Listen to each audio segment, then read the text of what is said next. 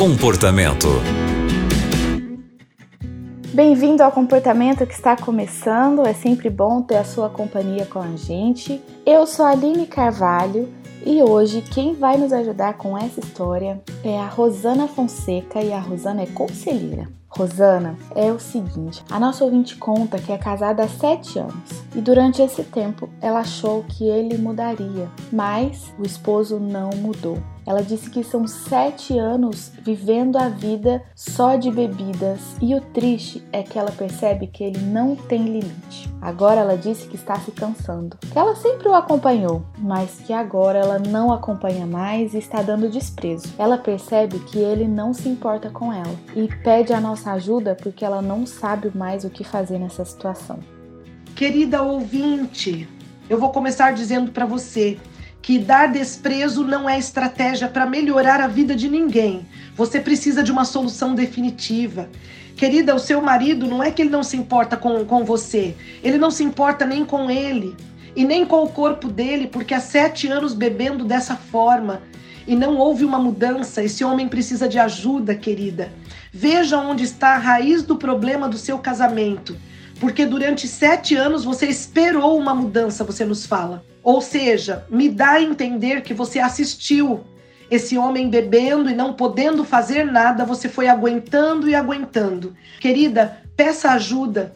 Leve esse homem a um profissional, faça uma proposta para ele. O desprezo fará com que ele beba mais e que você fique mais nervosa, porque não vai haver reação dele enquanto ele não tiver ajuda profissional eu posso dizer a você: o Senhor Deus quer te ajudar nessa história. Eu não sei o que ele fará, mas tenho certeza que o certo é você pedir ajuda profissional neste momento. Não sei se você está desistindo ou não do casamento, mas ajudá-lo seria uma atitude muito nobre. Então converse com ele.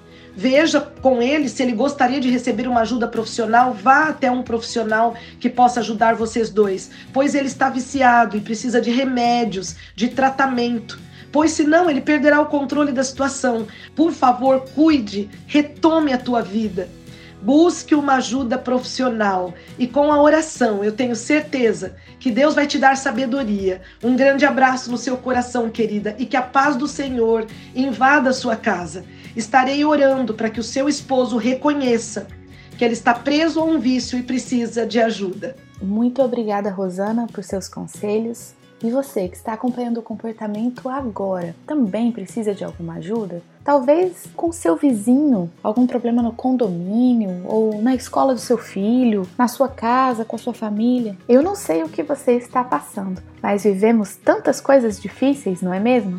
Mas aqui no comportamento você pode compartilhar com a gente, porque os nossos conselheiros, pastores, psicólogos poderão te ajudar.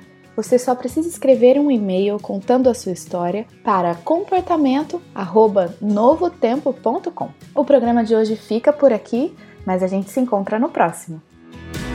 Você também encontra o comportamento em youtube.com/novotempo rádio.